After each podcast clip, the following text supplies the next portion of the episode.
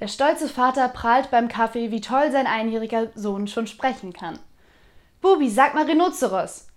Der Kleine kommt zum Tisch gekrabbelt, zieht sich an der Tischkante hoch, schaut skeptisch in die Runde und fragt, zu wem?